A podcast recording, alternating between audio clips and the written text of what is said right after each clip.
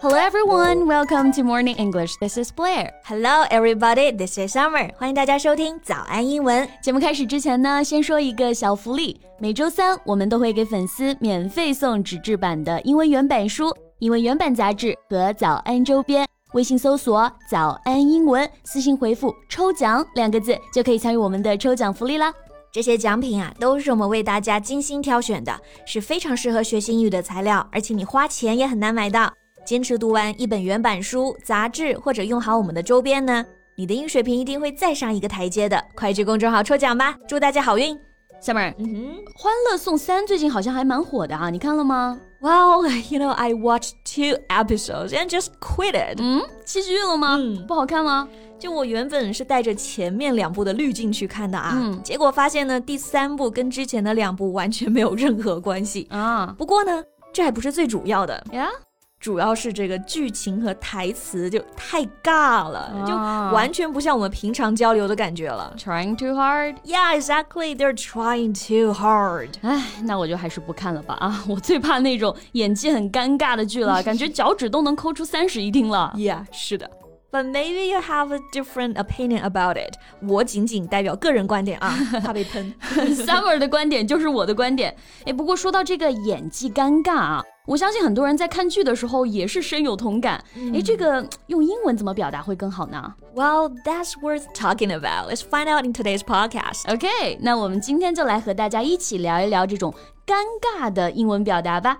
我们今天的所有内容呢，都整理成了文字版的笔记，欢迎大家到微信搜索“早安英文”，私信回复“加油哦”两个字来领取我们的文字版笔记。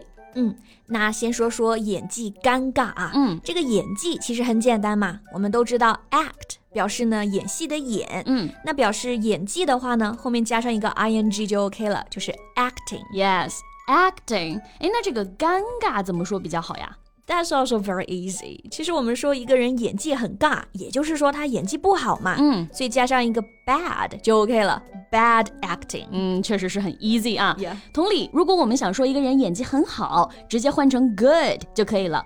Good acting. For example, good acting doesn't come naturally, so you have to work really hard for it. Yes，那要实在想表达出这个尬的含义啊，也不是没有办法，我们可以用到这个词 embarrassing，、making you feel shy, awkward or ashamed，使人害羞难堪的或是尴尬的。啊，就是明明是看别人演戏，把自己给整尴尬了啊。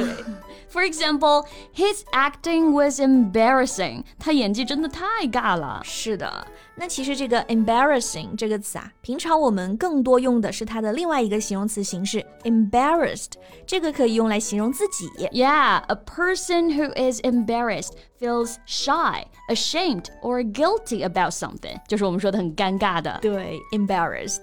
嗯，比如我跟你说一件超尴尬的事儿啊，就是昨天上班路上啊，我发现很多人在看我，我还在琢磨哇，今天这么好看吗？ 结果到公司发现是我衣服穿反了，还特别明显啊。I mean, I've never felt so embarrassed in my life。这有啥好 embarrass 嘛？你就要昂首挺胸啊，抬起你骄傲的小头颅。诶，我这就是 fashion，我这就是潮流。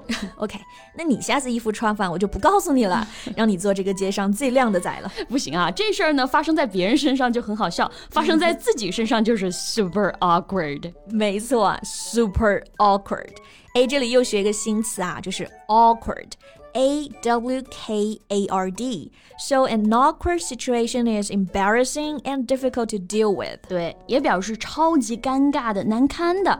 关于这个词啊，我印象最深的就是《破产姐妹》里面 Sophie 那句 “This is super awkward”， 这有什么梗吗？就是她模仿 Kardashian 的一个经典台词。 很到位啊，模仿了这个 Sophie。This is super awkward. OK，还能想到哪些关于尴尬的表达吗？ So what about abashed？ Yeah, right. Abashed. This is a good one. A B A S H E D. So if you're abashed, you feel embarrassed and ashamed. 表示呢窘迫的、尴尬的。 Yes. So here's an example. His boss's criticism left him feeling rather abashed. 老板批评了他，诶，他感到有些难为情。 Yeah. 那我们刚刚说的这些词呢，embarrassed、 awkward、abashed 都是表示尴尬、窘迫、难为情嘛。嗯，我觉得程度好像还不够深呢。 你是想要那种羞愧的要掘地三尺的程度，是不是没错，没错，就是这种程度啊，这种羞愧。那有没有什么好的表达？ ？Of course. So check out this one. Mortified. M O R T I F I E D. So if you say that someone is mortified, you mean that they feel extremely offended, ashamed, or embarrassed. 就表示啊，受大辱了， 很羞愧的，十分尴尬的。嗯，这个程度就要深得多了啊。So here's an example. He was mortified when he forgot his speech on the stage. 他在台上演讲的时候忘词了，就瞬时感觉呢羞愧无比。对，诶，那说到这个 mortified，有个它的近义词呢，我们平常也用的非常多。 Are you saying humiliated? Exactly. Humiliated. H U M I L I A T E D. To humiliate someone means to say or do something which makes them feel ashamed or stupid. 就表示使害羞或者丢脸。 Yes，比如我们刚刚说到，I've never felt so embarrassed in my life。如果你想加深这个程度呢，就可以用到 humiliated 这个词来代替一下啊。I've never felt so humiliated in my life。 Yes, exactly. 但是我们读这个单词的时候呢，要注意重音啊，在第二个音节 humiliated，不要读成 humiliated。经常有听到同学这么读啊。 Yeah, right.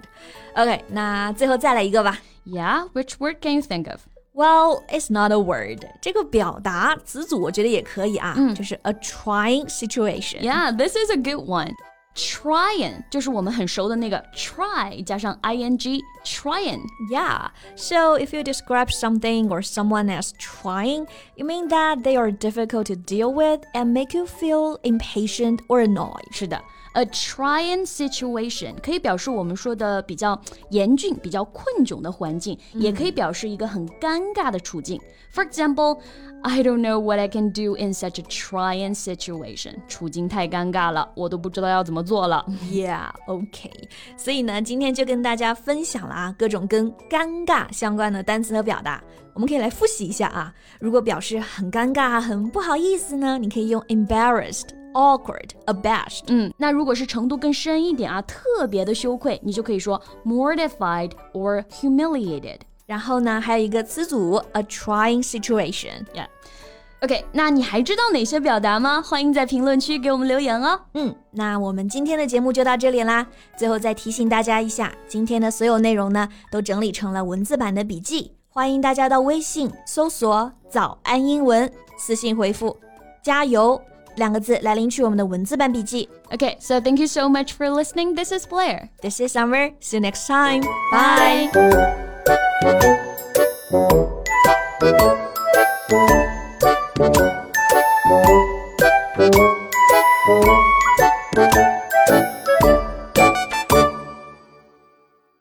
This podcast is from Morning English. 学口语就来早安英文。